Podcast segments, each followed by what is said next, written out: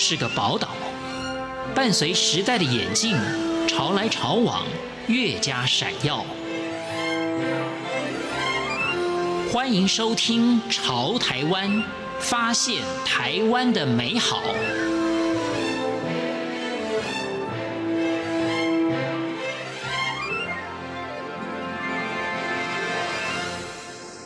各位亲爱的听众朋友，您好，我是李正淳。我相信很多人在追求梦想的过程当中，一定会有困惑的时刻。那该怎么办呢？一定有人会去寻求父母师长的意见，当然来自于朋友或者同事的意见也都相当的不错。可事实上，除了来自于人的意见之外，书本也会给我们很好的建议。尤其有很多中国古老的经典都蕴含着丰富的智慧。可以帮我们指点迷津，可以帮我们解除困惑。比方说《易经》，有人说是最具有智慧的古老经典之一。当然，它非常的不容易懂，但也并不代表很难亲近。我们今天节目当中要访问的就是一位《易经》的专家刘君祖老师。他本来学的是理工科学方面的领域，但是他认为《易经》真的可以讲是博大精深，可以说改变了他。也改变了他对于世事的看法。我们今天就来听听刘君祖老师分享他在《易经》研究上面的经验跟心得。他这个“易”啊，呃，不是简单容易的意思，当然，而且它甚至可能是中国最难的经典。那“易”啊，它是变异的意思，是，就是 change。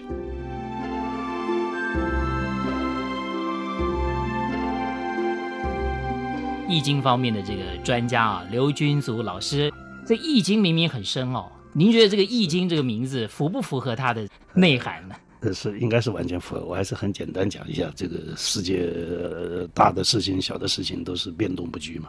啊，所以它第一个是让我们去了解这些变化啊，那个易就是变异，就是 change。那么你就要看怎么掌握这个变局哈，那如何应对？那你要呃怎么去了解这些千变万化呢？就是说，它所有这种变化，它不是没有道理的，它后面一定有一些法则。这个宇宙的变化了，人事的变化了，后面有一些 principle，有一些 rule 啊。那么那个东西是可能是不会变的。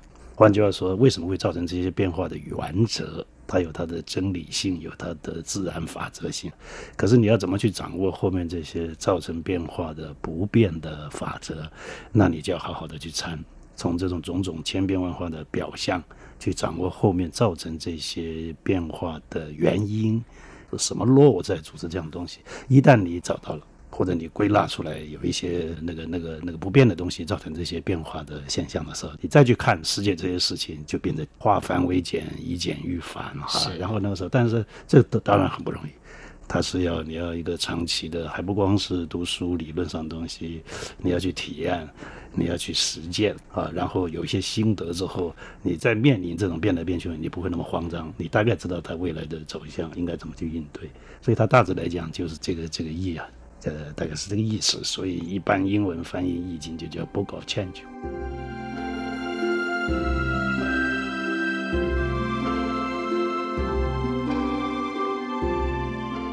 不过老师刚刚讲到，就是说，当你已经融会贯通的时候，它也许就真的变成容易的易了。这个要融会贯通哦，我就想问刘老师，这是不是也要有慧根才行？我们是不是一般人都能够亲近《易经》呢？您觉得？诶，理论上是都可以了哈。那当然就是说，我们也不能够否认，就是说几千年下来，它是真确实是有一定的难度。是。那任何一个经典中的智慧，不管儒释道或者是一些世界的大宗教也会哈，他要传道，他要把一些高等的智慧，希望一般的常民都能够分享到，然后应用到他呃现实问题的处理啊。这个当然就是对一个传播的人啊，这个这个讲道的人的希望他能够发挥使用嘛，不然的话，你呀，假定永远只有精英分子从这里面得利，一般常民他跟这个东西根本他就不得其门而入，那就影响有限啊。这个，所以他一定要经过一个，虽然它很深，要经过一个普及通俗化的处理啊。不管是真正懂的人，他用他别人懂的话把它讲出来。但是我们知道深入浅出是个很难的事情，但易经也应该是这样。啊，而且随着时代的变动，你不可能再用那些古老的词汇，你要用合乎现代人听得懂的方式把它讲出来，甚至各行各业。从政从商可能不一样，然后你能够结合他的生活经验，告诉他的意见里面，能够提供他这么一个一个一个智慧的光照哈。但是虽然是这样，已经的普及化的工作哈，那因为自古也都有这样嘛啊，它的门槛还是很高。我自己从我老师那边启蒙学易经四十多年了，然后在台湾开始讲易经，因为特殊的机缘也快三十年了。然后还比较特殊，就是我比较少在专门的学院的文史科系去讲这个东西，是反而是社会大众各行各业，从基层的一直到高干到老板。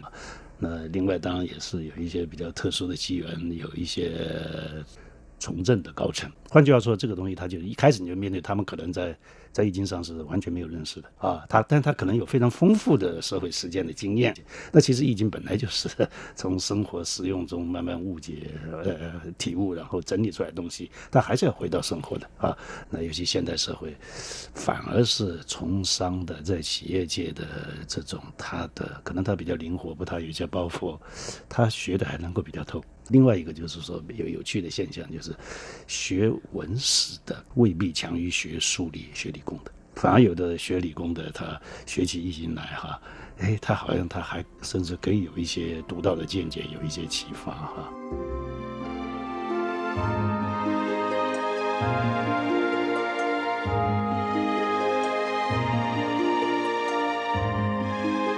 老师，我想这个易经哦，为什么？曾经有一段，可能大家大家觉得说《易经》好像是属于做学问的人的事情，这是其中一个看法，就是认为它是专业文史的哈，研究古典的。但是总体来讲，如果把全世界海外都算上来，学易的风潮确实是整体是有在上升。这一方面当然也是针对需要。第二个，也就是这方面的人慢慢多，就像我有一些两岸的学生，他也开始自己去去组群组，去甚至去教易经哈。那这个东西他就会慢慢慢慢也澄清一些大家对这些的一些误解。因为您刚才说这个易经，有些人认为是呃在学院殿堂中的跟一般人一般没有关系，其实不是，但是他还是要有一些训练的哈。反而是另外有一种对易经长期的误解，这个是自古就有的，就把它想到封建迷信。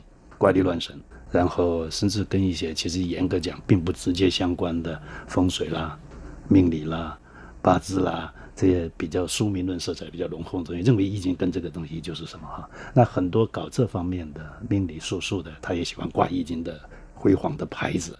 其实那个坦白讲没有直接关系。但因为如果真正讲易经中的一些高深的哲理什么的话，跟也不必谈那个东西。但这个是一般人他有时候会这么想，甚至。有的他搞不清楚，他以为这个东西就是，反正一谈到这个易经的这里面这种东西，就会觉得可能是一些比较落落伍的一些对易经长期在的一些误解啊，呃，这个自古就有，哎，所以也并不奇怪。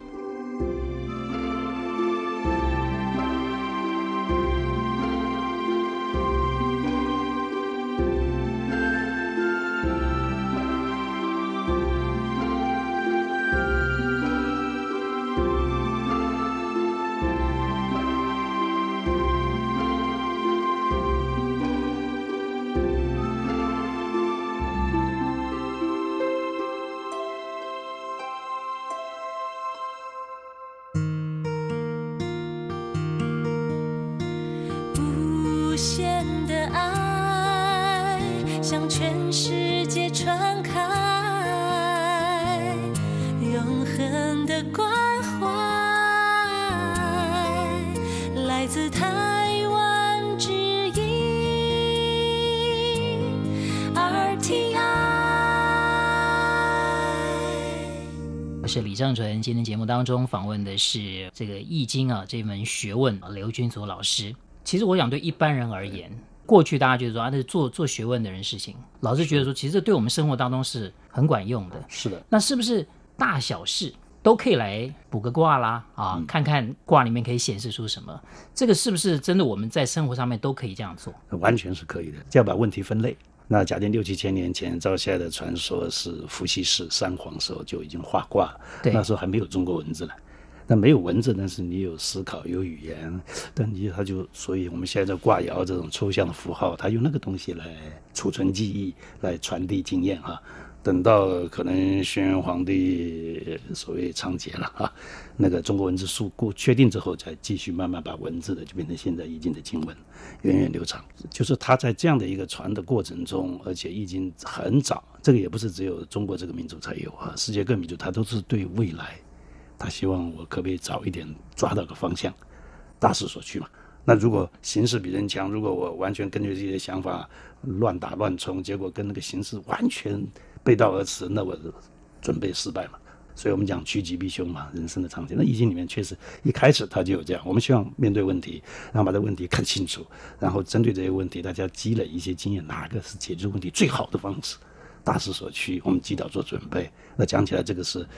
呃，尤其不单是易经，世间很多学员他也希望做到这一点了。但是易经好像在这一点，尤其是预测未来大势所趋的一些判断，包括你刚才提，他有发明这样占卦的一个法门，也有很多种。但是这里面至少就我们来讲，而且我自己是学理工出身，这个不是迷信啊，它是有它一定的。我们可以把它看成一个大数据库，然后你有一个搜寻跟解读的一个方式哈，然后长期积累下来。诶，这个相当惊人的哈！有时候我们分析一些时局的一些事情，会比现代分科过细的，他懂军事，他懂经济，他懂政治或干嘛？因为最后是一翻两瞪眼，你要预测的时候，他最后结果到了，结果是谁对？这个是没有办法推诿的。那反而好像用易经这个法门去看一些大事的哈，它的准确度是偏高。那如果它可以算大事，它当然可以算小事。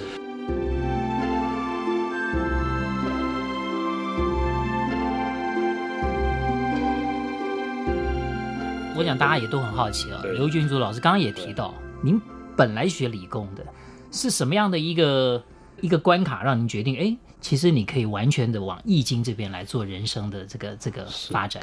他这个东西，人生有时候是有意栽花，无心插柳了哈，确实也是如此啊。但是也很自然。那么我当然是我是台大土木系嘛，然后念土木研究所，所以是搞工程的。还是后来比较新的环境工程啊，生态啊、污染啊这些问题啊。然后因为在台大一待六年，刚好在研究所一年级的时候就遇到我的老师。我的老师是爱新觉罗啊，他是宣统的侄子，他是前清的王爷了。那么受他的影响非常大。那时候也是去在研究所的时候去读，读的时候你马上就觉得好像。有起欢喜心，是对这个有兴趣。好，等到去服役服两年回来，到工程公司去做事，做了四个月就辞掉了，然后就整个大的转转向到人文这方面哈。那后来再加上一些机缘，就就没有再去走理工的路子。那这一点到底是不是你浪费了学习几年的时间？我倒不觉得啊，反而是因为转得很早，后来自己还和就算是缘分吧。呃，到后来又这样，又有教学，又有又有一些比较特殊的东西，跟易经几乎结了不解缘。当初做出这个决定，也是因为面临一些情情境，然后做了这样选择。可是现在看起来，做这个选择远比原是是完全是正确，所以也很很 enjoy。因为像易经，当然是自己接触最深、结缘最深，但是因为普遍接触的是中国传统的经世之集的经典。这里面东西当然受易经的影响很大，对。那有很多像兵法啦，像道家的啦，甚至对佛佛教的很多重大的经典也都很有兴趣啊。这方面会教你种种的一些法门，疏解你的纠结。